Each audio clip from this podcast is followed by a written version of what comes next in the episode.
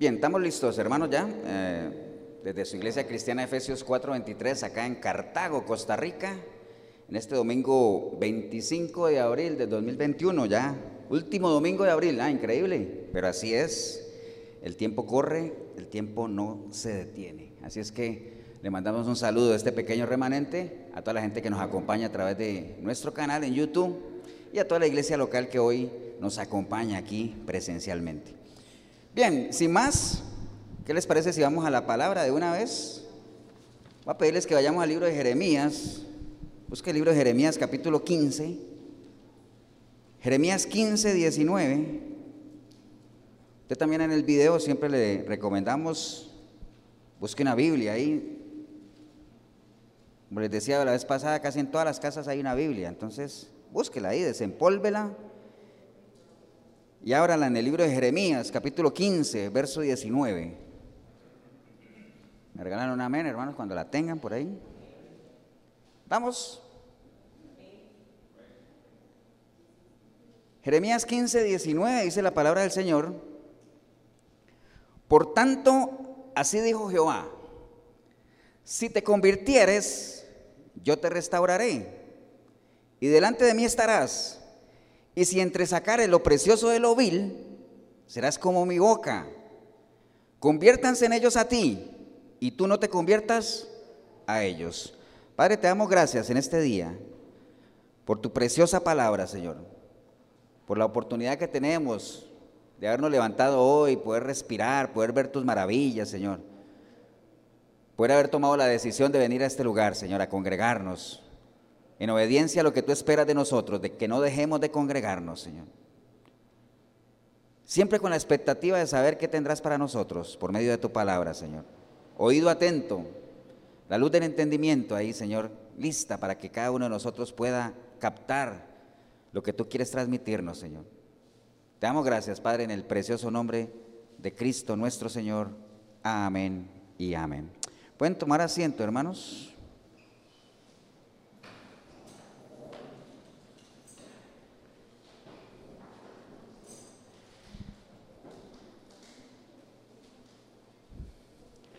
Yo creo, hermanos, que, y usted también en el video, bueno, todos en algún momento hemos estado, fuimos a la escuela o al colegio, y, hay algo que siempre a uno le enseñan cuando uno está viendo ciencias y todo eso, de que, de que los ciclos del ser humano, pues están ya establecidos, ¿no? Y no solo del ser humano, de cualquier eh, criatura viviente tiene los mismos ciclos, ¿no? ¿Cuál es? El de nacer, crecer, ¿qué más? Reproducirse y morir. Ese es el ciclo normal del ser humano. ¿Amén o no? En lo natural lo, sabemos, lo conocemos. No sé si a ustedes les ponían a que uno pusiera una semillita ahí de, frijol en un algodón con alcohol, ir viendo cómo iba creciendo.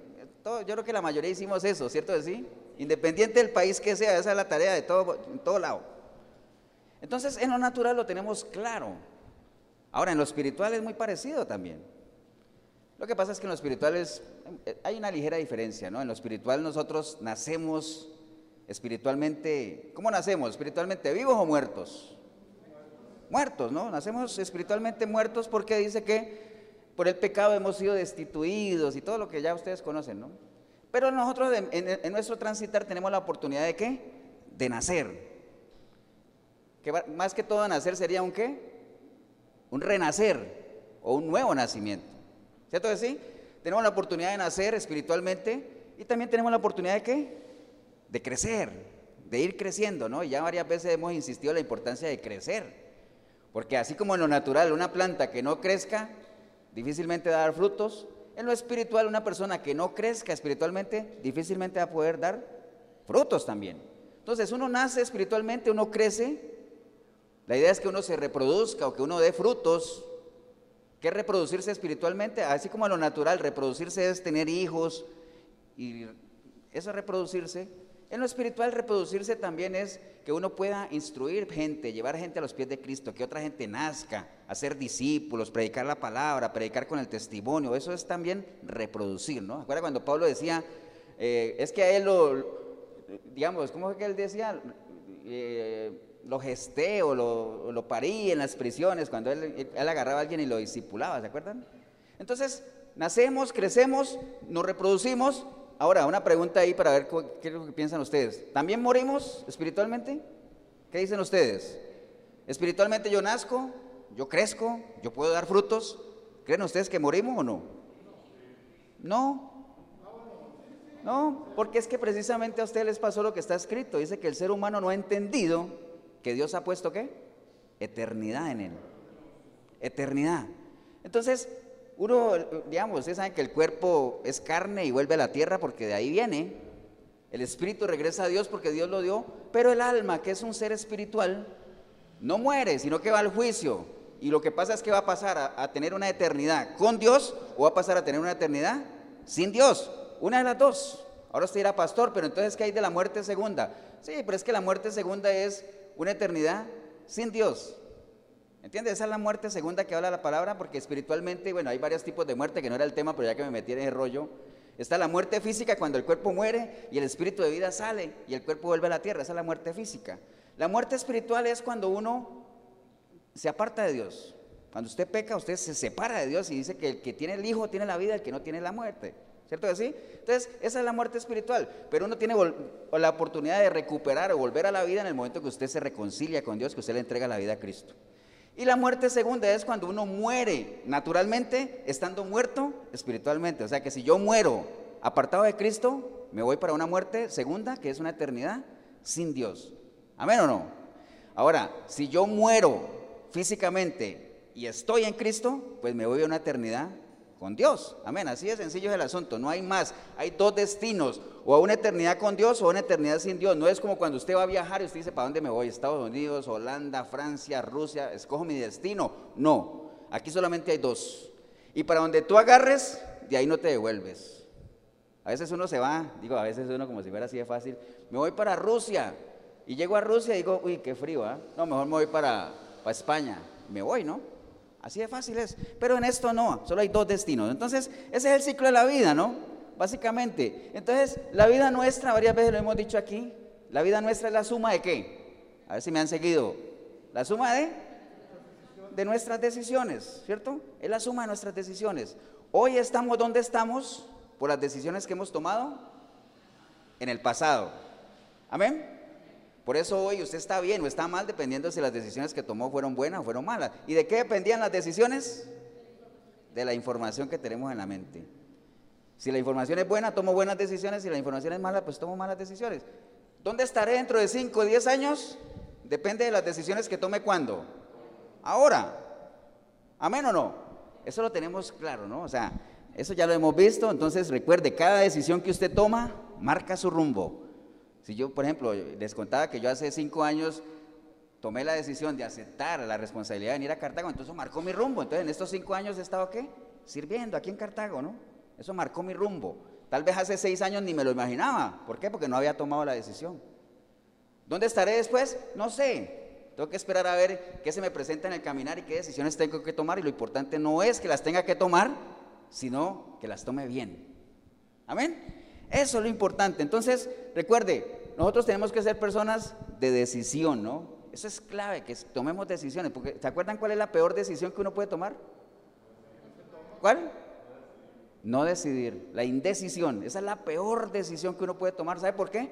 Porque cuando uno no decide, otro decide por uno. Amén. Es tan sencillo como eso, ¿no? Entonces, eh, recuerde nada más, eh, no deje que las demás personas decidan por usted. Porque a veces uno deja que los demás decidan por uno y cuando las cosas no salen como uno quiere, uno le echa la culpa a los, a los que decidieron, cuando realmente la culpa es nuestra. ¿Por qué? Por no decidir. Hay que tomar una decisión, pero hay que tener buena información. Entonces, en, en, en este mundo que nosotros vivimos, en este planeta, en lo que sea, recuerde, para Dios solo hay dos tipos de personas, ¿se acuerdan? ¿Cuáles son? Los que son de Él y los que no son de Él.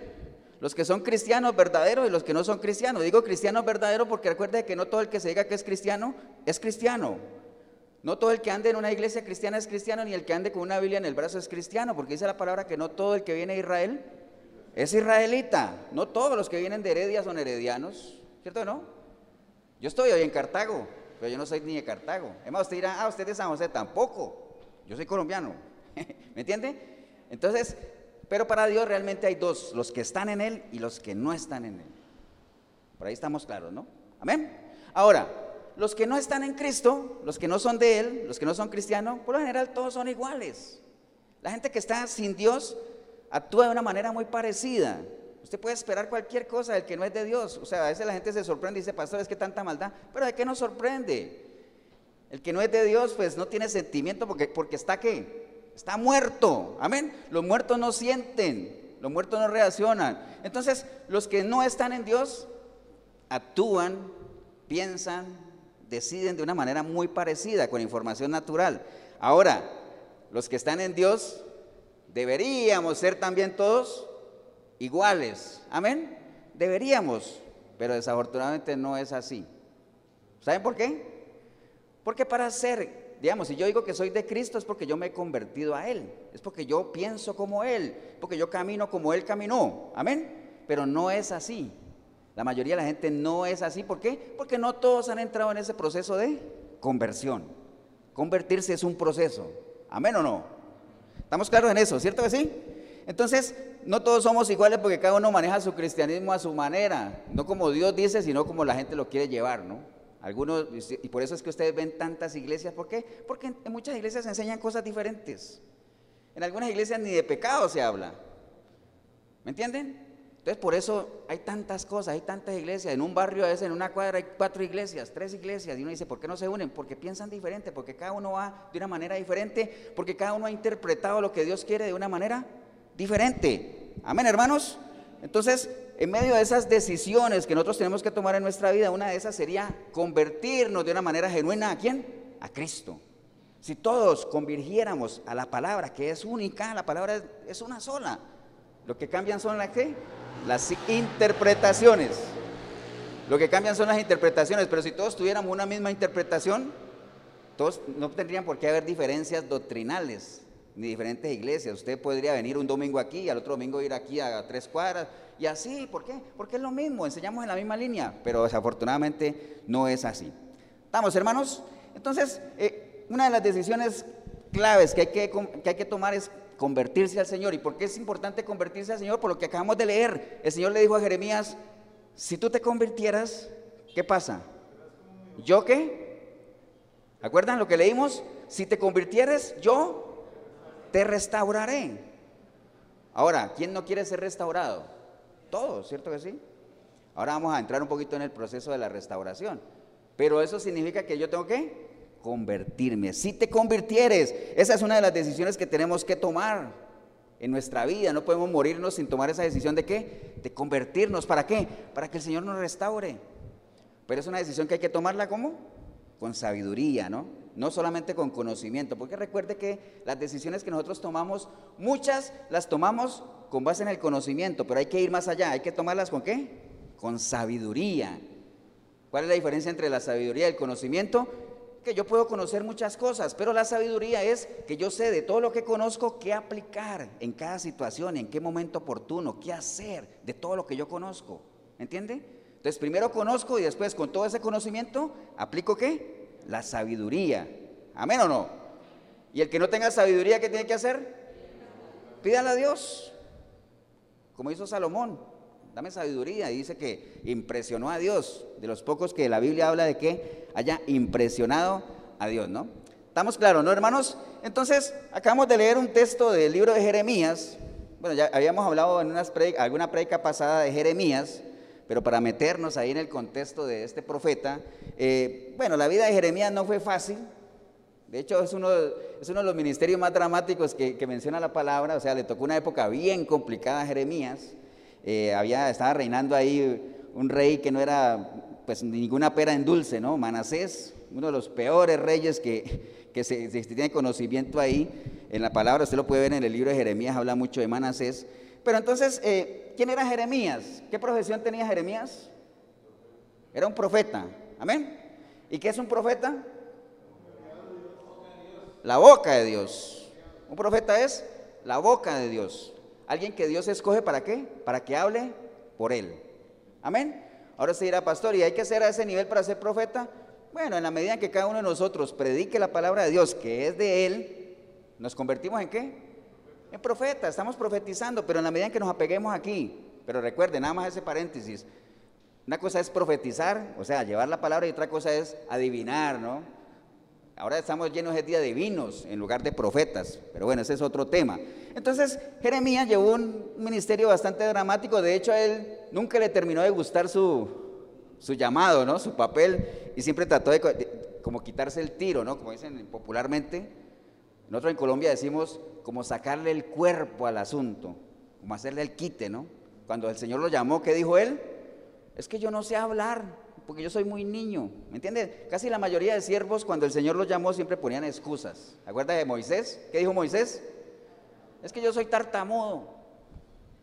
Gedeón, es que mi familia es muy pobre y dentro de mi familia yo soy el más jovencito, el más... Todos, ponían excusas, ¿no? ¿Cuál ha sido la suya? No sé, pero cada uno de nosotros siempre hemos puesto excusas cuando el Señor nos llama. Entonces, Jeremías eh, nunca, casi nunca le, digamos, como que estuvo contento con su ministerio. De hecho, él, cuando lo llamó el Señor, decía que no podía hablar. Más adelante él decía, pero es que yo cada que hablo me meto en problemas, yo ya no voy a hablar más, pero es que no puedo porque es que el Señor me ha seducido. ¿Se acuerdan? Todo eso de Jeremías, ¿no? Estamos hablando de Jeremías para que entremos en el contexto. Entonces, como Jeremías era la boca de Dios, pues entonces el problema de Jeremías, ¿qué era? ¿Cuándo se metía Jeremías en problema? ¿Cuándo qué? Cuando hablaba. Amén. Los profetas de ese entonces se metían en problemas cuando hablaban, porque ellos tenían una misión clara, que era anunciar las buenas nuevas y denunciar qué cosa? La corrupción, el pecado, la perdición. Esa era la misión de ellos. Entonces, ¿a quién le gusta eso? A nadie, ¿no? Por eso cuando un profeta llegaba a algún lugar, se dañó la fiesta. No es como los profetas de ahora que todo el mundo los ama. ¿Por qué? Porque lo que hablan es prosperidad y las ventanas abiertas y veo llaves caer del cielo para darle a la gente y que este es el año de la restitución y Dios va a enjuagar toda lágrima que está escrito, pero ¿me entiendes? Dios no les ha dicho que digan eso. Dicen que tendréis paz cuando yo no he dicho nada, dice Dios. Amén. Entonces, ese era el tema de, Jeremías. En ese entonces le tocaba un tiempo bien difícil y, en el contexto del libro de Jeremías, pues había una situación particular con el pueblo de Dios. El pueblo había qué? Abandonado a Dios. En el libro de Jeremías usted encuentra aquello que el Señor dice, es que el pueblo ha hecho dos males, ¿se acuerda? Me dejaron a mí, que soy fuente de agua viva, y se han cavado qué cosa? Cisternas rotas. Era la queja de Dios. Después en otro pasaje el Señor dice, pero yo qué le he hecho a este pueblo, qué le hice para que me abandonen. Entonces, esa era la queja constante de Dios. Y se acuerda que Jeremías tenía la misión de qué? De que el pueblo se encarrilara. ¿Se acuerda que les dijo, vuelvan a las sendas antiguas, escuchen a los profetas, ¿se acuerda? Pero como al final no escucharon nada, ¿qué le pasó al pueblo? Cayó en cautiverio en Babilonia, ¿se acuerdan?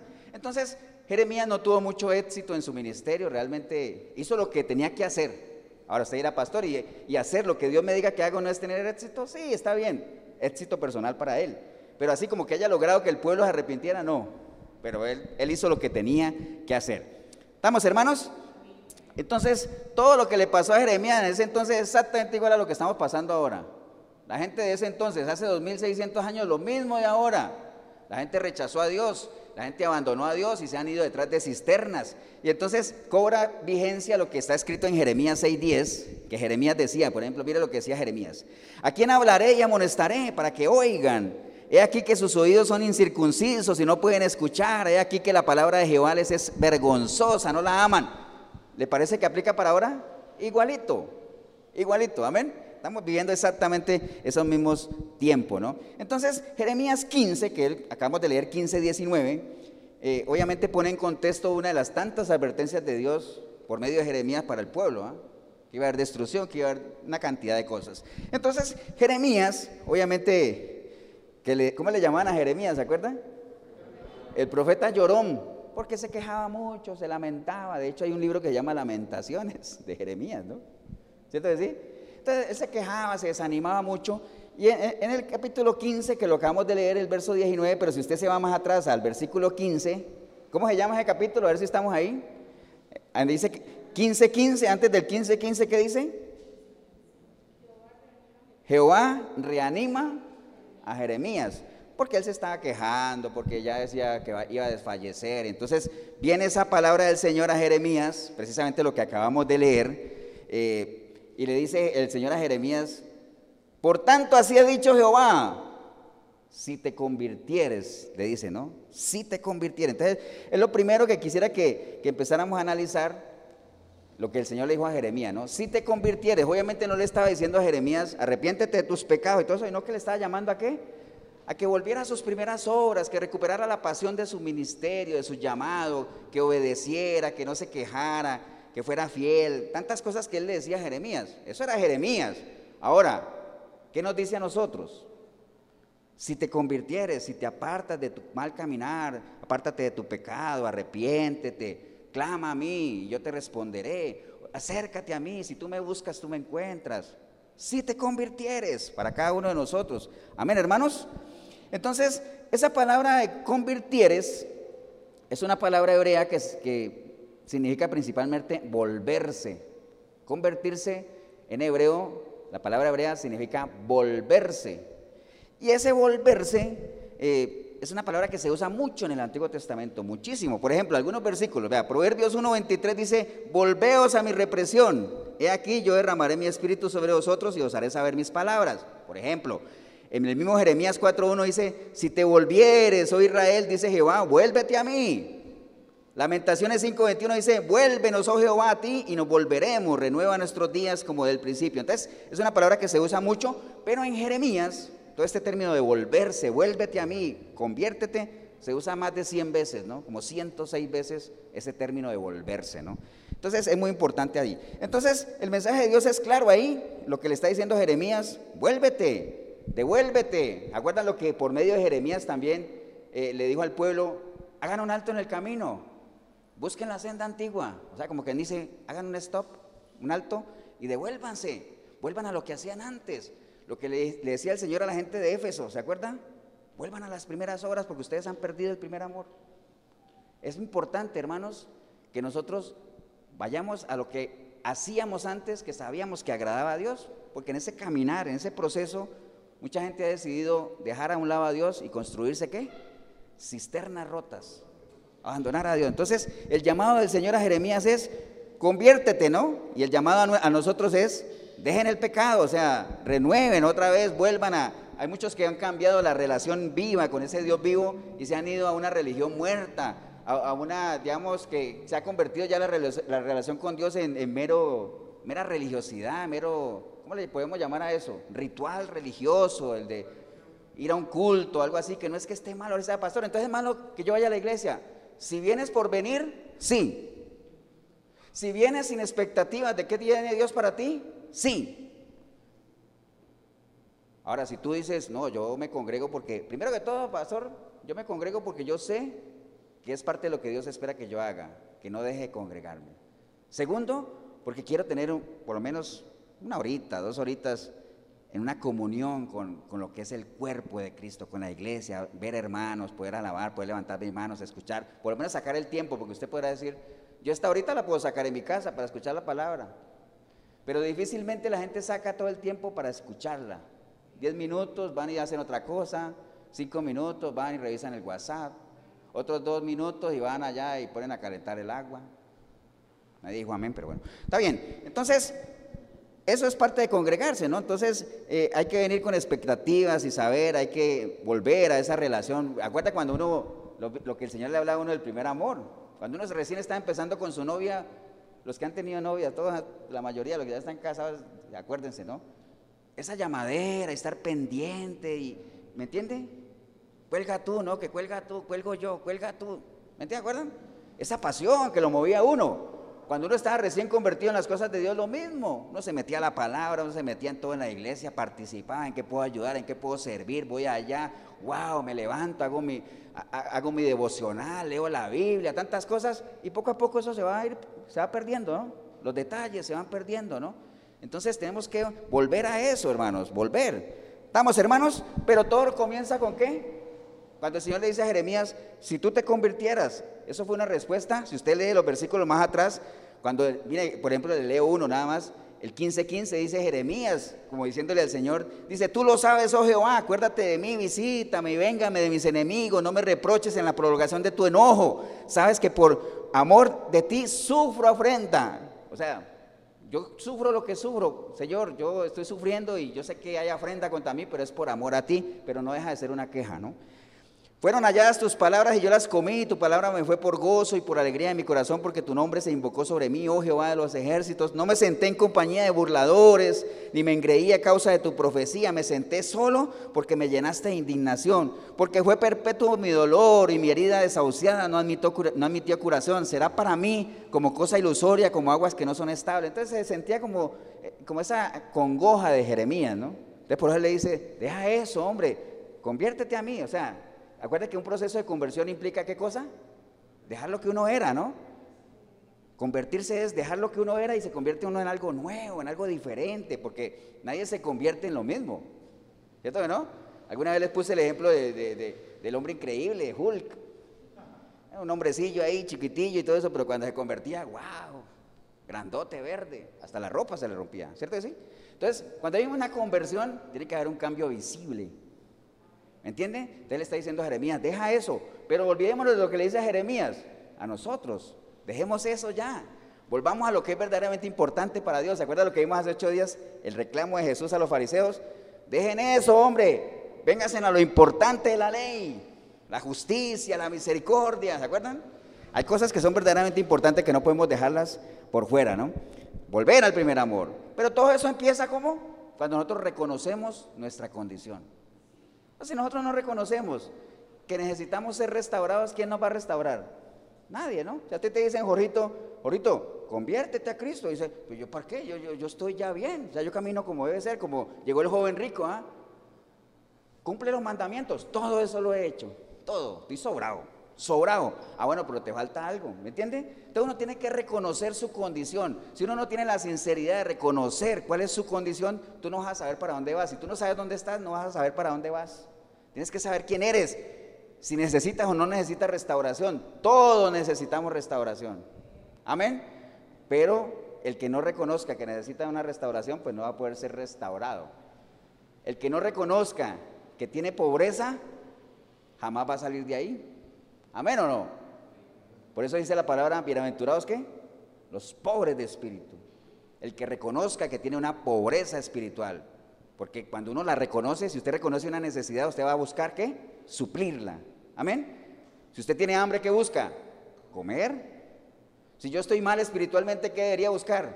Volver en amistad con Dios. ¿Para qué? Para que el Dios de paz esté conmigo y yo pueda, por medio de la palabra, volver a reconectarme con Él. Amén o no. Entonces, todo eso empieza con un reconocimiento personal, ¿no? Acuérdate, por ejemplo, cuando, cuando Pedro oró, acuerda ya en Hechos, cuando dio su primer discurso, es lo que le dijo a la gente fue, Así que arrepentíos y convertíos para que sean borrados vuestros pecados. Esto es lo primero, ¿no? Arrepentíos y convertíos. Alguien que no reconozca que necesita arrepentirse no se va a arrepentir. Por eso a veces hay gente que pasa toda la vida esperando que alguien le pida perdón. Y el otro ni sabe que tiene que pedir perdón porque ni cree, en, su, en su mente que, que haya ofendido. ¿Le ha pasado eso a alguien? es que tal persona no me ha pedido perdón y uno va y habla con otra persona y dice, pero ¿perdón de qué? Si yo no, le he hecho nada, ¿me entiende? Entonces, si uno no reconoce, si uno no sabe que está en una situación determinada, uno no va a saber hacia dónde tiene que ir. Entonces, lo primero que uno tiene que reconocer es, ¿cómo estoy yo? ¿Para qué? Para convertirme, para arrepentirme en búsqueda de una qué? Restauración.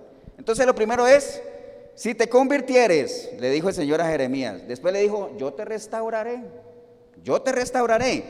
Entonces, vea, siempre el Señor anda buscando eso, el restaurarnos. Porque ¿qué es restaurar, hermanos? ¿Alguien sabe qué es restaurar?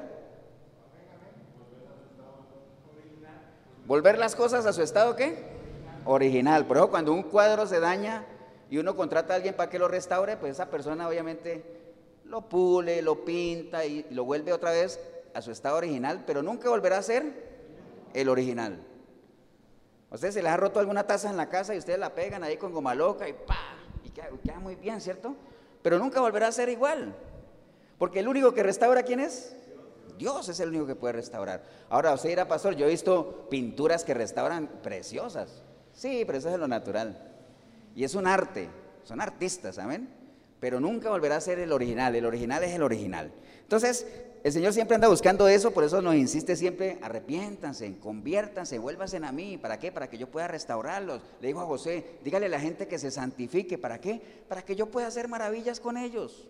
Pero primero tienen que santificarse, convertirse, apartarse, arrepentirse, todo, lo que, todo ese proceso, ¿no? ¿Estamos, hermanos?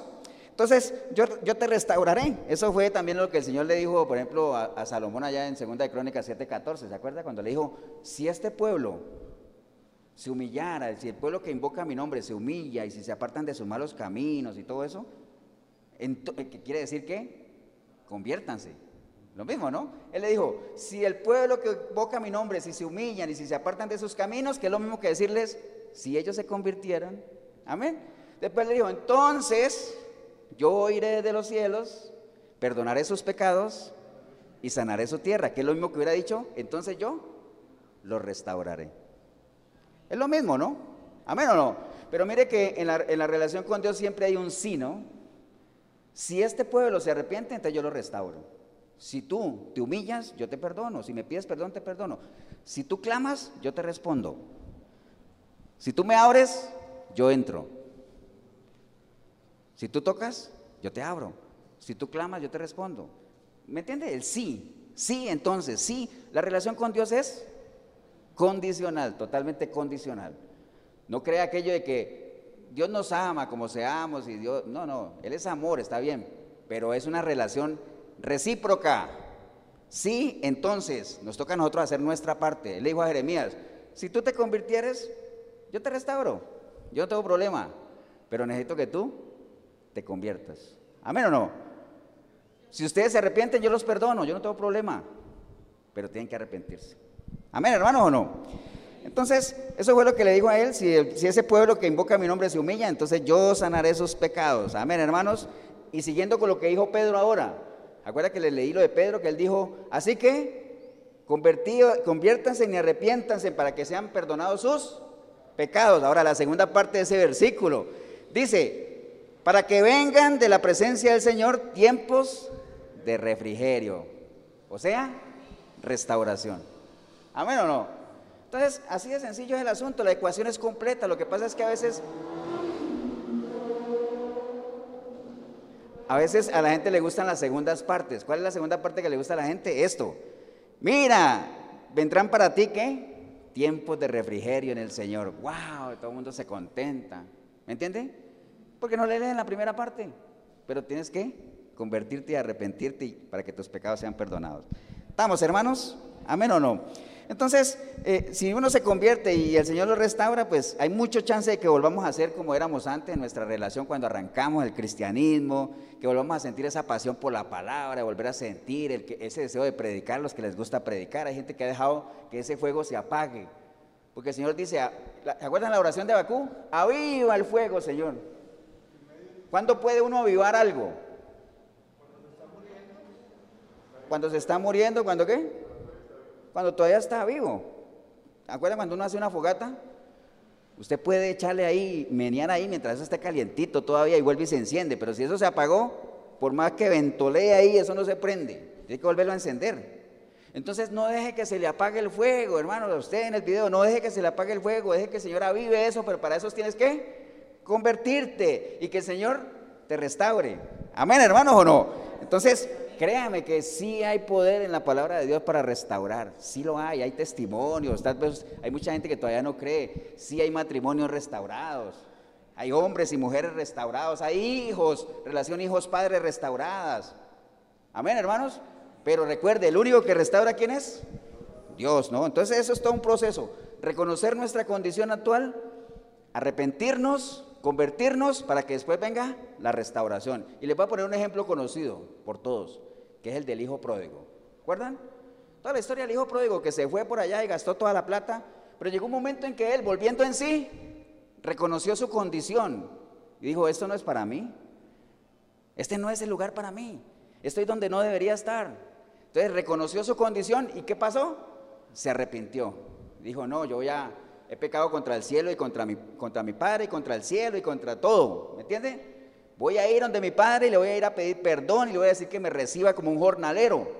Amén o no. Entonces reconoció su condición, se arrepintió y no solamente pensó en pedir perdón, sino que fue y pidió perdón. Y después de que el Padre, movido a misericordia, igual que Dios, lo recibió nuevamente y le dio restauración. Ahora usted dice, pastor, ¿y en qué le dio restauración? Pues en lo que la palabra menciona. Acuerda que a él le pusieron ropas nuevas, le pusieron el anillo otra vez. Un anillo es señal de qué? De autoridad. Entonces, cuando le pusieron el anillo fue restituida qué? Su autoridad, y hubo festejo, le pusieron zapatos nuevos, entonces fue restituido nuevamente. ¿Amén o no? ese es todo el proceso, ¿no? Entonces, eh, todo eso es, es factible vivirlo, experimentarlo, como usted le quiera llamar, solamente si usted se convirtiere. ¿Qué pasó?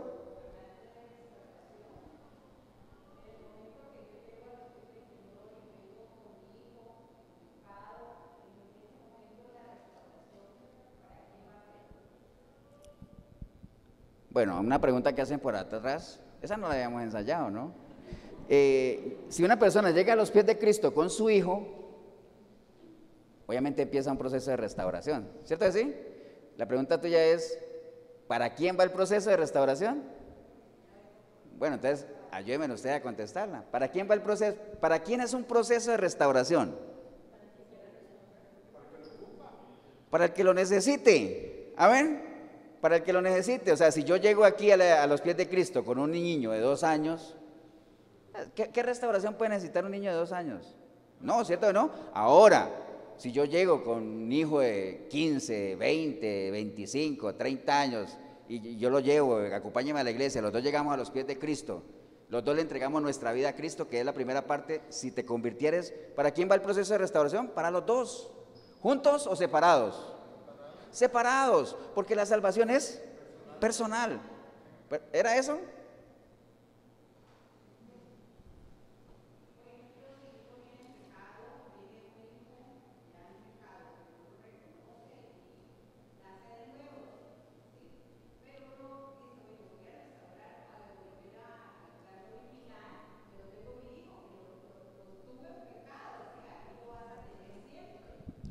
Sí, no, no, o sea, por más que, es que, por más que el hijo haya sido concebido en pecado, acuérdate que cuando uno le entrega su vida a Cristo y uno se convierte, ¿qué pasa con uno? Uno nace de nuevo. Amén. Entonces, acuérdense lo que hemos hablado aquí. Aquí no interesa cómo llega uno a los pies de Cristo, sino es qué va a pasar después. ¿Qué es lo que viene ahorita? El proceso de la restauración. O sea, todos, independiente de los hijos, lo que sea, la mayoría de los que hemos venido a los pies de Cristo venimos qué? En pecado, ¿no? Porque si no, si no estuviéramos en pecado, ¿acuerdan lo que le dijo el Señor a los fariseos? Ellos decían, pero nosotros libres de qué si somos descendientes de Abraham y todo eso. Bueno, el que practica pecado, esclavo es del pecado. Amén. Por más libre que uno se considere, ¿no? Ahora, sigamos ahorita para ver si avanzamos porque no, no vamos a terminar. Entonces, eh, recuerde, y, y si acabamos de leer lo que leímos ahorita, en Jeremías 15, 20, la restauración viene acompañada de muchos privilegios, muchísimos privilegios. aparte de lo que les dije ahora de que un matrimonio se pueda restaurar, vidas, hombres, mujeres. Pero miren lo que dice, por ejemplo, en Jeremías 15, 20, ¿no? Porque ya vimos el 19 que el Señor le dijo, si tú te conviertes, entonces yo te restauro y delante de mí estarás. Primero, ¿ah? Delante de mí estarás. Wow, yo creo que ya con esa. Lo demás es añadidura, ¿no? Que uno pueda estar ¿dónde? Delante de la presencia de Dios. En su presencia. ¿Acuerdas esa canción que dice, en su presencia? Yo quiero estar ¿dónde? Donde el enemigo no me toque. Donde todo lo que dice esa canción es muy cierta, ¿no? Estar, habitar bajo la sombra del Altísimo. Amén. Bajo el abrigo del Altísimo y en la sombra del Omnipotente. O sea, ese sería el primer privilegio, ¿qué? Estar delante de la presencia de Dios siempre, porque dice, inclusive hay un canto, ¿de acuerdo? Que dice que es mejor un día en la casa de Dios que que mil fuera de ella. Entonces, es un privilegio que nosotros podamos estar delante de la presencia de Dios. Entonces dice él, yo te restauraré. Y después de eso, ¿qué pasa? Delante de mí estarás. Y después dice, y si entre sacar lo precioso de lo vil, entre sacar lo precioso de lo vil, hermano, vea, por más tiempo que usted lleve en los caminos del Señor, yo estoy completamente seguro que ninguno de nosotros, ni yo, todavía no hemos entresacado lo más precioso que tenemos. No lo hemos sacado todavía, no lo hemos sacado. ¿Cuándo lo vamos a sacar? Es un proceso de restauración. Amén. Tal vez hay algunas áreas de nuestra vida donde ya hemos sacado al, alguito, pero, pero eso no es nada. O sea, nosotros no sabemos lo bueno que podemos llegar a ser, los buenos hermanos, los buenos esposos, padres, hijos, amigos, vecinos, lo que sea, ¿no? O sea, no sabemos todavía lo buenos que podemos ser, pero necesitamos qué? Convertirnos, que el Señor nos restaure, estar en la presencia de Él. ¿Para qué? Para que nosotros podamos entresacar lo precioso de lo vil. Y si hacemos todo eso, dice Él, serás como mi boca. Imaginen que alguien le diga a uno, tú serás como mi boca. ¿Se acuerdan cuando, que es otro ejemplo de restauración, cuando Pablo eh, hizo ese proceso de restauración con, con Onésimo? ¿Se acuerdan? ¿Se acuerdan de la historia de Onésimo? Bueno, los que la hayan leído, Onésimo era un esclavo ahí que se le escapó a alguien y entonces topó con Pablo en la prisión y Pablo lo, lo restauró y, y, después se lo devolvió al que era su amo y le dijo, mira, ahí te lo devuelvo, pero no como un sirviente, sino como un hermano. Porque, Emma, recíbelo como si fuera yo. ¡Wow! Eso es un privilegio tremendo. Que Dios le diga a uno, tú serás mi boca. O sea, lo que tú digas es como si lo dijera yo. ¡Wow! Eso es un privilegio. ¿Iba a decir algo ahorita? ¿Ah, tú?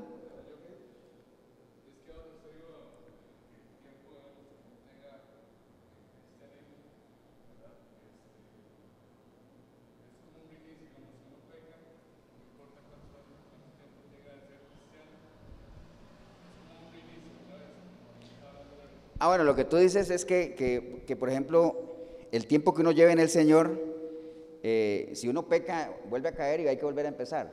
¿Por ahí anda? No, no. Dice la palabra que el día que el justo pecare, su justicia anterior no le será tomada en cuenta. Esto no es como cuando uno, ¿acuerdan que le he puesto el ejemplo? Cuando uno llega a pedir un trabajo a una empresa, uno lleva el currículo, ¿de acuerdo? Dice, mira, aquí está mi currículo. Yo en el, 95 trabajé en esta empresa, cinco años, en el 98 trabajé aquí, en el 99 acá, en el, 2000 no hice nada, eh, en el 2020 estuve en, cuarentena, eh, todo eso, ¿se acuerdan? Y entonces todo eso le sirve a uno y le dicen, wow, qué buena experiencia, contratado. ¿Amén o no? Eso es en lo natural. En lo espiritual eso no sirve. El día que el justo peca, su justicia anterior no le será tomada en cuenta. Yo puedo haber hecho lo que quiera en los caminos de Dios, pero el día que pequé, tengo que empezar de cero otra vez. Tengo que arrancar, tengo que volver a nacer, tengo que volver a levantar. Es más, peor todavía, porque entre más cosas haya hecho yo en el, reino de Dios y cuando caigo, más difícil va a ser para mí levantar el testimonio otra vez. Porque cuando uno ha conocido las mieles del Evangelio y peca, ni para pecador sirve. Amén o no.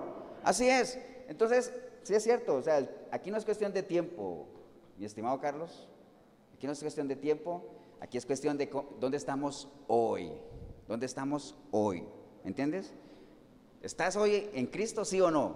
Sí, ah bueno, entonces es, una buena noticia. De ahí en adelante empieza a construir otra vez tu relación con el Señor, porque ¿qué le sirve al hombre si alcanza todo?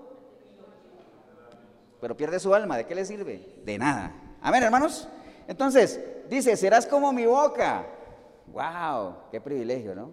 Y después le dice, conviertas en ellos a ti y tú no te conviertas a ellos. Esa es la idea, ¿no? Uno no puede dejar que uno, la gente lo convenza, uno tiene que seguir en su caminar con su testimonio para que las demás ¿qué? se conviertan a uno, pero no uno convertirse a ellos. O sea, no debe ser así, ¿entiende usted? Sigue con lo suyo, los que quieran convertirse por medio de su testimonio, ajálelos, como dice el Señor, con cuerdas de amor, lo que sea, pero que ellos se conviertan a ti y no tú a ellos, ¿no? ¿Amén o no? Romanos 12.2, acuérdate, dice, no os conforméis a este siglo, sino transformados por medio de qué? De la renovación de vuestro entendimiento para que comprobéis cuál sea la buena voluntad de Dios, agradable y perfecta. Aquí tenía algo anotado que les iba a comentar, ahora cuando les dije que entre sacar lo mejor de uno, la única manera de uno entre sacar lo mejor de uno es con Cristo, no hay otra, amén. ¿Se acuerdan de las bodas de Canaán? Las bodas de Canaán ¿Se acuerdan? Que se acabó el vino y el Señor hizo el milagro y la gente que estaba ahí cuando probó el vino dijo, wow, qué buen vino. En la fiesta generalmente se gasta el mejor vino al principio y al final dan lo peorcillo, ¿eh? Pero no, este ha dejado lo mejor para qué? Para el final, pero es que no era un vino cualquiera. Era un vino donde tuvo participación quién? El Señor. Amén. Entonces, lo mejor de nosotros, el mejor vino de nosotros, ¿cuándo sale? Cuando tiene participación el Señor. Por eso es que yo les digo, todavía nos falta mucho por entresacar de lo precioso que cada uno de nosotros puede tener. Amén, hermanos. Después más adelante dice, y te pondré en este pueblo por muro fortificado de bronce. Oiga, no era cualquier muro. No dijo ahí, y te pondré como un muro de, de bareque o de, barro, de ladrillo, no. Un muro fortificado de bronce, algo bien resistente, nada va a poder contra él. Amén. Y pelearán contra ti, pero no te vencerán, porque yo estoy contigo para guardarte y para defenderte, dice Jehová. Amén. Y te libraré de la mano de los malos y te redimiré de la mano de los fuertes. Todo eso si te convirtieres. Y yo te restauro. ¿Estamos, hermanos? Bueno, vamos a dejar a Jeremías de lado un ratito. Ya entendimos lo que quiso decir el Señor ahí. A Jeremías, te estás quejando. Nada más conviértete, deja todo eso, vuelve a lo que eras antes, yo te restauro. Y en el momento que yo te restaure, vas a volver a ser mi boca, estarás delante de mí, serás como muro fortificado, nadie podrá contra ti, todo eso. ¿Anhelamos eso? Amén. Pero hay que convertirse. Pero bueno, pero en línea a esto mismo que estamos hablando de, la restauración, quiero pedirles que vayamos un ratito, un momentito al libro de Eclesiastés. Vaya al libro de Eclesiastés. Eh, Eclesiastés 3.15. Eclesiastés 3.15.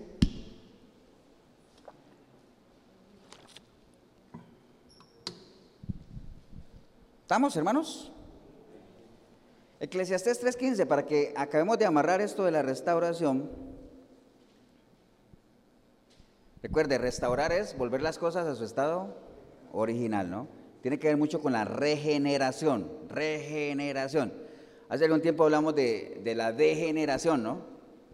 Degenerarse, acuérdense nada más mientras ustedes buscan Eclesiastés 3.15, acuérdense que degenerarse es cuando algo da un fruto diferente para lo cual ha sido creado, ¿no? ¿Se acuerdan?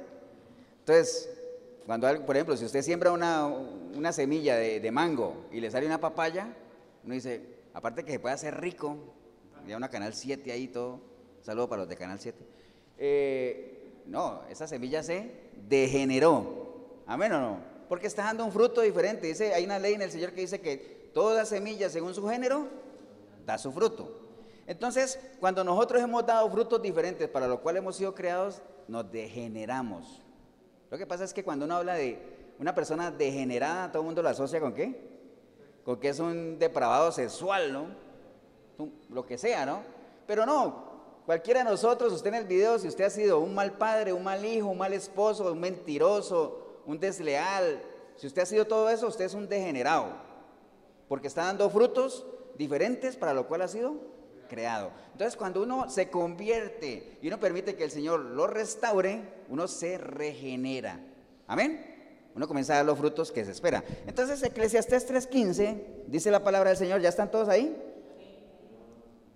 Dice la palabra del Señor en 3.15, aquello que fue, ya es. Amén. Aquello que fue, ya es. Y lo que ha de ser, fue ya. Y Dios restaura lo que pasó. Es como un trabalenguas ahí medio raro, cualquiera no lo entiende. Pero bueno, aquello que fue, ya es y lo que ha de ser fue ya. Ahí tiene, es muy importante ahí el asunto de la conjugación de los verbos. Recuerde que a uno también en la escuela que le enseñaban los tres estados principales de los verbos, ¿cuáles son? Pasado, presente y futuro. Amén. Pasado, presente futuro. Ya lo demás es que, que pretérito imperfecto, que una cantidad de cosas ahí, pero esos son los tres básicos: pasado, presente y futuro. Entonces, tenemos que saber ahí que el Señor conoce nuestro corazón, pero hablando de eso que estamos hablando, ¿Él conoce nuestro? No, pero antes de eso, vamos en orden. El Señor conoce nuestro pasado. Amén. Bueno, Él conoce todo. Nuestro pasado, nuestro presente y nuestro futuro. Es el único. Por eso es que a usted, cuando la gente que le gusta ir a que le lean la mano el futuro, eso, eso es puro ocultismo. Eso no tiene nada que ver con Dios, porque el único que conoce el futuro, ¿quién es? Dios, nada más. Ahora usted dirá, pastor, pero el enemigo conoce mis pensamientos. Tampoco. El único que conoce nuestros pensamientos, ¿quién es? Dios. Y entonces, ¿y el enemigo cómo hace? Porque es que alrededor suyo, vea, aquí en, aquí en la iglesia, Aquí pueden haber bichillos por ahí caminando, quién sabe, ¿no? Si sienten que se mueve la cortina, me avisan. Eh, pero por todo lado hay demonios, amén. Y entonces los demonios se dan cuenta de la gente, qué es lo que la gente habla, con quién anda, en qué lugares anda, cómo actúan. Entonces te conocen, aunque tú no, no conozcan tus pensamientos, saben cómo eres. Pero no es que conocen tus pensamientos porque no tienen esa potestad, si es que usted es cristiano. Amén o no. Por eso es que un cristiano no puede estar endemoniado. Verdadero cristiano no puede estar endemoniado, pero ese es otro tema. Entonces, el Señor conoce nuestro pasado. Amén. Él lo conoce. Amén o no. Acuérdate cuando él se encontró con Pedro la primera vez, ¿qué le dijo él a Pedro? Yo te conozco, tú eres... ¿Cómo es que le dijo? Lo voy a leer. Dice, este halló primero a su hermano Simón y le dijo, hemos hallado al Mesías, que traducido es el Cristo. Y le trajo a Jesús y mirándole Jesús le dijo, tú eres Simón. ¿El hijo de quién? El hijo de Jonás. Pero tú serás llamado Cefas. Entonces le dijo, yo te conozco. Primera vez que se veían, ¿eh? Tú eres Simón, el hijo de Jonás. Porque si le hubiera dicho, tú eres Simón, a lo mejor le hubiera pegado, porque en ese entonces todo el mundo se llamaba Simón. Como que yo llegué aquí a Cartago y le diga, tú eres María de los Ángeles. seguro la pego. ¿Cierto que sí? ¡Wow! Hay mucha probabilidad de pegarla. Digo, tú eres María de los Ángeles, la hija de doña Edelmira, sobrina de yo no sé quién, nieta de yo no sé quién. ¿Me entiende? Ahí ya no hay duda. Entonces el Señor conoce nuestro pasado, hermano, eso es una realidad. Entonces en línea lo que acabamos de leer ahí dice, aquello que fue, ya es. O sea, nuestro pasado, ahí está. Nadie lo va a borrar. Ya lo que nosotros vivimos, acuérdate que, en línea lo que empezamos la prédica, nuestro pasado la construimos con base en nuestras decisiones. Amén. Parte de nuestro pasado nos gusta, parte de nuestro pasado no nos gusta. Hay cosas de nuestro pasado que nos enorgullecen y hay cosas de nuestro pasado que nos avergüenzan. ¿Depende de qué? De las decisiones con las que las hayamos tomado. Amén. Y por lo general, la mayoría de las personas que hemos estado apartados de Dios, lo peorcito de nuestro pasado, lo, escribimos ahí cuando estuvimos apartados de Él. Amén o no. Ahí donde escribimos las peores líneas de nuestro pasado. ¿Estamos, hermanos? Entonces, eh, y eso es algo que uno no lo va a cambiar. Por ejemplo, yo voy a cumplir eh, desde el 2004 al 21, 17 años de haber llegado a los pies de Cristo. 17 años. Y 17 años después todavía sigo recibiendo cosechas de malas siembras que hice hace 20 años. En las partes financieras, en lo que sea. Porque dice la palabra que no hay maldición sin causa. No hay maldición sin causa. Entonces, si uno sembró mal, la cosecha viene. En algún momento uno tiene que recibir esos frutos y hay que lidiar con ellos. Amén o no. Pero el pasado, lo que construimos, ahí está. Nadie lo va a cambiar, nadie lo va a borrar, ni Dios lo borra. Amén. Lo que pasa es que Él dice que Él no se va a acordar, que eso es diferente. ¿Me entiende? Él borra nuestros pecados, pero el pasado está ahí, dice que Él no se va a acordar de eso. Entonces, es clave, hermanos, eh, sobre todo en nuestra vida cristiana, porque fuera del reino de Dios, pues cualquier cosa se puede esperar, pero es clave en nuestra vida cristiana que nosotros aprendamos a manejar qué? Nuestro pasado. Porque está ahí, nadie lo va a borrar. Amén o no. No deje que el pasado lo maneje a usted. Maneje usted su pasado. Rescate las cosas que debería rescatar y deseche la mayoría que ya no sirven de nada. ¿Me entiende? Amén o no. Entonces, eso no lo vamos a poder cambiar para nada, hermanos. Lo que pasa es que hay cosas del pasado que están conectados a sentimientos y hay cosas que no. Entonces, hay gente que no desconecta sus sentimientos de cosas del pasado. Entonces, cuando las vuelve a recordar, las vuelve a sentir. Y eso es lo que conocemos como un resentimiento. ¿Qué es resentir? Volver a sentir. Y entonces, si usted no ha limpiado su corazón de cosas pasadas que le han lastimado, cuando usted se acuerda de esas cosas, las vuelve a sentir. Entonces, usted es un resentido o una resentida. Amén. Entonces, como les decía, hay cosas del pasado que tienen sentimiento. Por ejemplo, yo si yo me acordara a mí del primer carrito que yo tuve por allá de niño, digo, ay, mira, era azul. Ah, ya, me acordé, pero eso no genera para mí ningún tipo de sentimiento. Amén. Ahora, si yo les digo a ustedes, mira, yo me acuerdo de mi abuela, que yo viví un tiempo con ella, ella ya murió, wow. Hay un sentimiento ahí como, ah, de nostalgia, la recuerdo con cariño. Amén. Es un recuerdo con sentimientos. Amén. Pero es un sentimiento bueno. Ahora, si hay cosas que, ya uno vivió, que lo lastimaron, corte ahí de sus sentimientos, recuérdelo nada más, pero no vuelva a sentir eso ya. limpie su corazón, limpie su mente. me acuerda que corazón es sentimientos, pensamientos. ¿Amén o no? Entonces, no sean resentidos, no vuelvan a sentir, porque el pasado ya nadie lo va a cambiar, ni Dios. Pero ¿sabe cuál es la buena noticia de todo esto? Que Dios no trabaja con el pasado. Dios no trabaja con el pasado. Dios trabaja con el presente para poder forjar un mejor futuro. Amén. Esa es una buena noticia. Recuerde que Dios no murió por lo que usted y yo éramos. Él no murió por eso. Jesús no murió por eso. Él murió por lo que usted y yo podemos llegar a ser de la mano de Él. Porque lo que éramos no, no valía nada. Pero Él sabe el potencial que cada uno de nosotros tiene y por eso valió la pena el sacrificio, ¿no? ¿Vamos, hermanos? ¿Amén o no? Entonces, ¿cuál debería ser nuestra actitud hacia el pasado? La misma que tuvo Pablo. Pablo en Filipenses 3:3, ¿sabe qué decía? Él decía, hermanos, yo mismo no pretendo haberlo ya alcanzado todo, pero una cosa hago, olvidando ciertamente lo que queda atrás, me extiendo a lo que está adelante. Ahora, ¿qué es lo que Pablo estaba dejando atrás?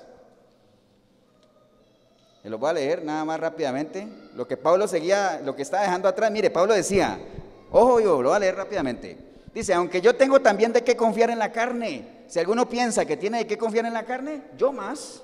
Circuncidado el octavo día, del linaje de Israel, de la tribu de Benjamín, hebreo de hebreos, en cuanto a la ley, fariseo, en cuanto al celo, perseguidor de la iglesia, en cuanto a la injusticia que es la ley, irreprensible. Pero cuántas cosas eran para mí ganancia, las he estimado como pérdida por amor a Cristo. Todo eso ya quedó atrás. Todo eso quedó atrás. Yo más bien prosigo a la meta, decía Pablo. Igual tenemos que hacer nosotros, hermanos. Ciertamente hay cosas que hemos hecho buenas y malas. Hay cosas que nos enorgullecen, hay cosas que nos avergüenzan. Está bien, pero ciertamente, dejando todo atrás, prosigamos qué? A la meta. Si nosotros nos convertimos y el Señor nos restaura, imagine todo lo que nos espera. Vamos a estar en su presencia, vamos a hacer su boca, todo lo que leímos que le dijo él a Jeremías, ¿no? ¿Estamos hermanos o no? ¿Amén o no? Bien. Entonces, una de las primeras cosas que tenemos que hacer es aceptemos que Dios nos perdonó. Hay gente que no, hay gente que ha llegado a los pies de Cristo y sabe que hay poder en la sangre de Cristo para limpiarle de pecado, pero la gente no, acaba de convencerse que, que Dios los ha perdonado. Siguen viviendo ahí, es que yo hice tantas cosas malas, es que yo fui tan malo y que yo no sé qué. Si Dios te perdonó, dice que Él borra todas tus iniquidades porque Él así es. Hay que creerle. Amén o no, hermanos. Dice que Él borró todas las rebeliones por amor a mí mismo y no me acordaré de sus pecados, dice. Amén o no. Entonces, una falsa expectativa es creer que uno viene a los pies de Cristo y porque como está escrito eso donde dice que el Señor borró todo, entonces todos los problemas se van. Por eso es que la gente llega a los pies de Cristo y después se van muy rápido porque llegan con esa falsa expectativa de creer que como todo es nuevo, entonces mis problemas se van a solucionar. Los problemas no se solucionan, las deudas siguen ahí, le acabo de decir. 17 años en los caminos del Señor y todavía estoy lidiando con malas siembras. Amén, así es. ¿Estamos o no? Por eso es que la iglesia nuestra se llama así, Efesios 4:23, porque hay que renovar la manera de pensar, renueva el espíritu de tu mente, ¿no? Entonces, en esa línea, el pasado nuestro se puede convertir en un aliado o en un enemigo. ¿Aliado en qué medida? En la medida en que hayan cosas que nosotros aprendamos del pasado, cosas que hice bien, trato de volverlas a hacer porque me han funcionado y están en línea a la voluntad de Dios. Cosas que hice mal, las desecho y me aparto de ahí. El problema es que uno no aprende del pasado. El ser humano es el único animal que qué? Que tropieza dos veces con la misma piedra, dos veces con la misma piedra, ¿no? Dos veces, o sea, es increíble. Pero bueno, entonces, eh, ahora el problema, ¿sabe cuál es también? Hay muchas iglesias donde se aprovechan del pasado de la gente para lucrar. Entonces, claro, usted le llega a los pies de Cristo, usted le entrega su vida a Él, sabe que la sangre de Cristo te ha limpiado, pero dicen, sí, pero no es suficiente, hay que entrar en un proceso de qué? De sanidad interior y hasta regresiones le hacen a la gente, ya no sé cuántas sesiones y les cobran y todo eso. En vez de enseñarle a la gente que por medio de la palabra uno puede qué? Restaurarse, dejar que Dios lo restaure a uno. Amén o no. Pero creer, de verdad creer que la sangre de Cristo te ha limpiado. Si usted no se siente limpio, realmente va a ser muy difícil, ¿no? ¿Estamos, hermanos? Bien, entonces eh, todo lo que usted haya vivido, sea bueno y sea malo, nos sirve para tomar decisiones, ¿no? Pero sin, sin ser ajenos a la realidad que nos rodea, ¿no? O sea, acuerda que les, les, he contado varias veces lo de la orquesta del Titanic ahí que tocaban y el barco estaba hundiendo y ellos siguieron tocando, tocando. ¿Por qué? Porque no le importaba alrededor. A veces la vida de uno se está hundiendo, el barco se hunde y la gente sigue como si nada, tocando su instrumento de su vida, ¿no? Como si nada. Pero bueno, entonces, volviendo a, a, a Eclesiastés 3.15, aquello que fue, ya es. El pasado, ahí está, nadie lo va a borrar. Hay que lidiar con él, hay que manejarlo. Hay que rescatar cosas buenas y hay que desechar lo que nos avergüenza de ese pasado. ¿Amén o no? Aquello que fue ya es y lo que ha de ser, fue ya. ¿Qué es lo que ha de ser? Todo lo que nos espera en los caminos de Dios. Lo que ha de ser fue ya. O sea, Dios ya lo tiene establecido.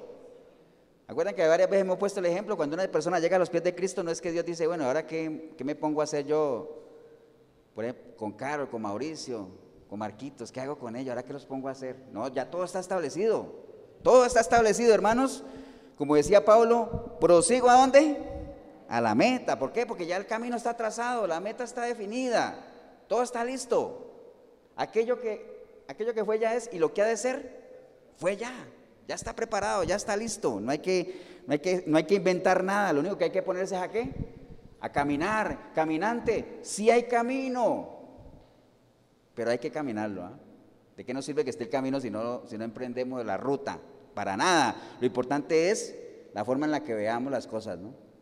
Esas son cosas de las que tenemos que ser restaurados, la forma en que vemos las cosas. Dejemos de ver las cosas como las veíamos antes, desecha eso y veámoslas como las ve Dios. Amén. Dice que Dios hace sendas donde uno cree que no hay. Amén o no. Así es. Recuerde que la fe es eso. La certeza de qué? De lo que me espera. ¿Y cómo tengo yo certeza de lo que me espera? Sabiéndola, conociéndola, que es el concepto de la fe, ¿no? La fe es el fruto de qué?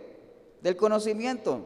De esa manera voy a tener certeza de lo que me espera. Y como tengo certeza, no tengo problema. Comienzo a caminar hacia allá confiado, ¿no? ¿Se acuerdan de Abraham cuando el Señor le dijo, deja tu parentela, sal de ahí? Él no sabía para dónde iba, pero como tenía fe, por eso llama el Padre la fe, él no tuvo problema en ponerse en las manos de Dios y a donde me lleve, porque yo tengo certeza de lo que me espera, porque estoy en buenas manos, ¿no? Entonces aquello que fue ya es, lo que ha de ser, fue ya, y Dios restaura lo que pasó. Solo Dios restaura, hermano. Entonces, conociendo nosotros que solo Dios restaura, no compremos humo. ¿Ustedes ¿Se acuerdan lo que es comprar humo? ¿Se acuerdan de eso? Ese concepto cuando alguien llega y comienza a prometer y dice, mano, no venda humo. Porque ¿quién vende humo? Nadie, ¿no? O sea, sería muy iluso uno que uno vaya y compre un kilo de humo. ¿Para qué? Entonces, no compre humo, no compre fantasía. Filipenses 4.8 dice, aquello que es verdadero, lo que es real, lo que es digno de alabanza, lo que tiene virtud, en eso piensa. No piense fantasías. Solo Dios restaura, nadie te puede restaurar. Ahora usted dirá, pastor, pero yo conozco que hay gente que tiene el ministerio de la restauración. Sí, porque el Señor también le dijo, ¿se acuerda? Ah, no me acuerdo, dijo a Jeremías también que le dijo que le iba a ser reparador de portillos. ¿Se acuerda? A Isaías, bueno, terminaba en eh, te voy a hacer restaurador de portillos y todo eso, ¿se acuerda? Entonces, si hay gente que puede guiar en un proceso de restauración, pero el que restaura, ¿quién es? Dios. Eso lo tenemos que tener completamente claro, ¿no? Amén, hermanos, ¿o no? Porque acuérdese que el hombre siempre ha querido restaurarse solo, pero no ha podido. ¿Se acuerdan de Adán y Eva, no? Pecaron y ¿qué pasó? Se pusieron esas hojitas ahí, que siempre vemos las fotos de Adán y Eva con esas, ese par de hojitas ahí, ¿se acuerdan? Que querían restaurarse solos y el Señor les dijo, ¿qué es esa ridiculez? Bueno, no les dijo así, pero me imagino que eso lo pensó. ¿Qué es eso? Les quitó eso y les puso ¿qué? Pieles. ¿Se acuerdan? Y las pieles vienen de un animal y el animal para sacarle la piel tuvo que haber sido sacrificado y, si lo sacrificó hubo derramamiento de sangre. Entonces, todo proceso de restauración tiene que llevar implícito un sacrificio, un derramamiento de sangre. Igual nosotros, para ser restaurados, primero tenemos que convertirnos. Pero para nosotros convertirnos, arrepentirnos y pedir perdón, tuvo que haber un sacrificio de Cristo en la cruz que derramó sangre. Amén o no. Todo eso ya lo, ustedes se lo manejan, pero así. Entonces, el hombre ha querido restaurarse, pero no puede, porque solo Dios restaura. Miren, hermanos, y es responsabilidad nuestra hacer esa transición del concepto que tenía Dios en el libro de Jeremías al concepto que tenía Dios de nosotros en Primera de Pedro. ¿Acuerdan? En el libro de Jeremías el Señor decía, es que este pueblo que está acá Es un pueblo necio, no me conocen, son hijos ignorantes, carentes de entendimiento, son sabios para hacer el mal, pero no saben hacer el bien. Estos que están aquí. Entonces digo, uy, yo no sabía que el Señor tenía ese concepto de mí. Entonces, ¿qué pasa? Me arrepiento y me convierto. Y yo dejo que el Señor me restaure. Amén. Y entonces puedo pasar acá, donde el concepto de Dios hacia mí cambia. Y ya es diferente. ¿Cuál es? Ah, bueno, pero es que ahora somos qué? Linaje escogido, somos real sacerdocio, somos nación santa, somos un pueblo adquirido para que anunciéis las virtudes de aquel que os ha llamado a las tinieblas, a la luz admirable. ¿Sigue? Proceso de restauración. ¿Amén o no? Entonces, hermanos, ya para cerrar ahí, recuerde nada más, eh, la relación con Dios es una relación que recíproca, aparte de que es personal, es recíproca. O sea, Él está ahí, de parte de Dios no hay problema pero necesita que nosotros hagamos nuestra parte. Porque el proceso de, la decisión de convertirse es una decisión personal. Arrepentirse es una decisión personal. Por más que Dios, la intencionalidad de Dios es que nadie se pierda. Pero si la gente no se arrepiente, por eso dice, muchos se van a perder. ¿Por qué? Porque muchos no quieren arrepentirse, ¿no? Amén, hermanos o no. Entonces, pueden haber algunas áreas de nuestra vida en las que ya uno esté restaurado, pero definitivamente creería yo que hay muchas áreas todavía en las que estamos avanzando en el proceso, ¿no? Todavía estamos avanzando. Isaías 43, 18, hermanos, dice la palabra del Señor, no os acordéis de las cosas pasadas, ni traigáis a memoria las cosas antiguas. Y aquí yo hago cosa nueva, ¿no? Entonces, si usted es una persona que le ha entregado su vida a Cristo y si la persona con la que usted está también y están en ese proceso de restauración, no es sano no es sano para ese proceso de restauración estar trayendo a colación cosas pasadas, a no ser de que sean cosas que fortalezcan. ¿Me entienden? Porque dice el Señor que Él hace las cosas nuevas.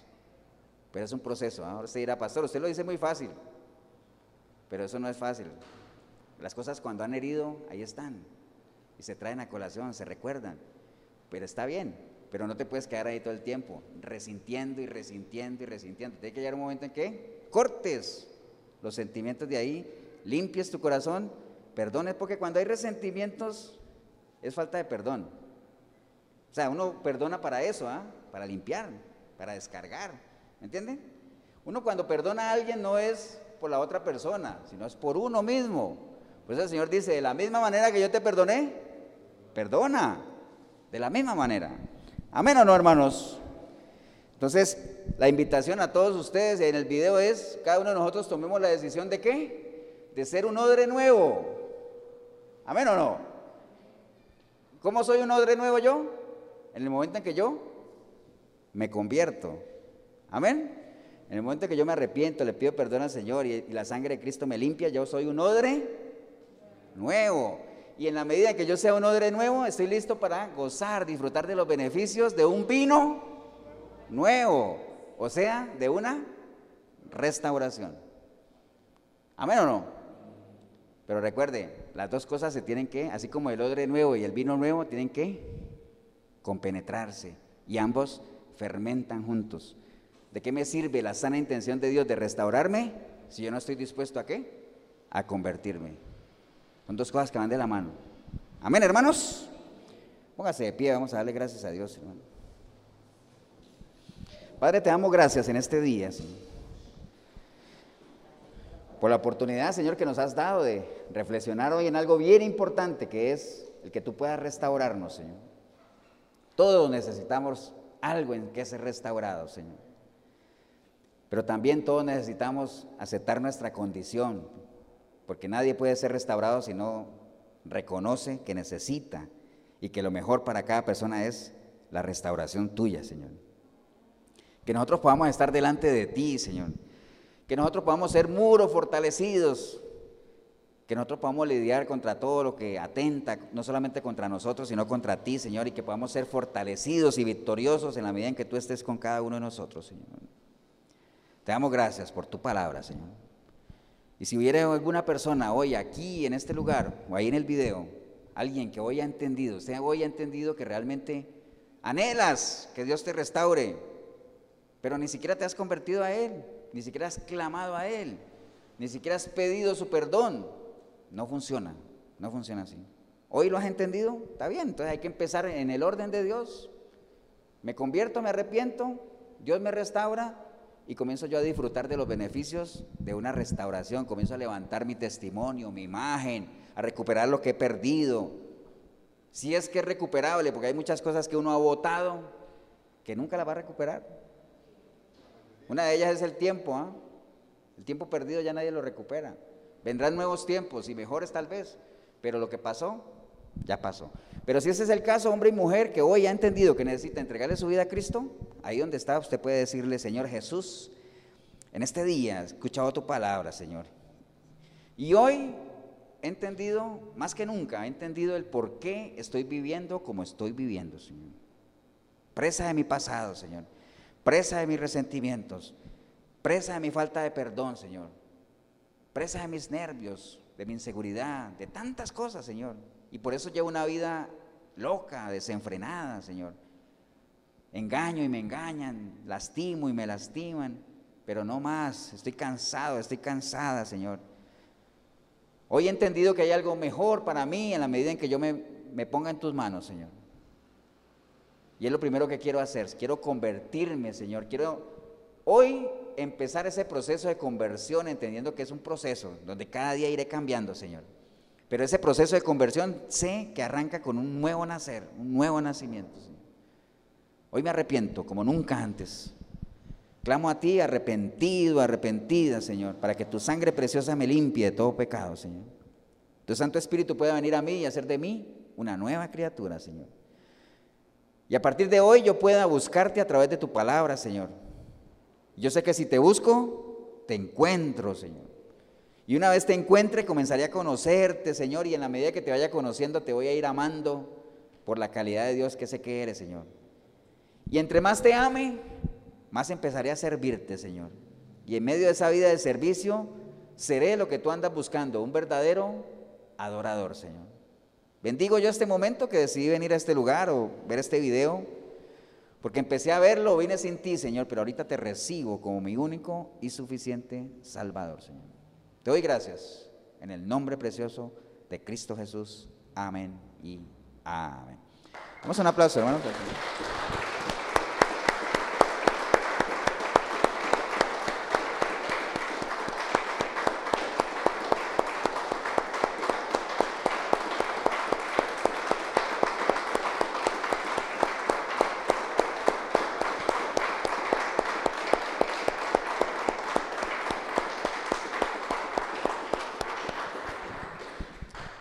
Bien, si usted hizo la oración, siempre lo felicitamos o la felicitamos porque es un buen iniciar, ¿no? Pero ojo lo que estoy diciendo, es un buen iniciar, porque es el inicio nada más, pero no se quede ahí porque si no sería en vano lo que usted acaba de hacer.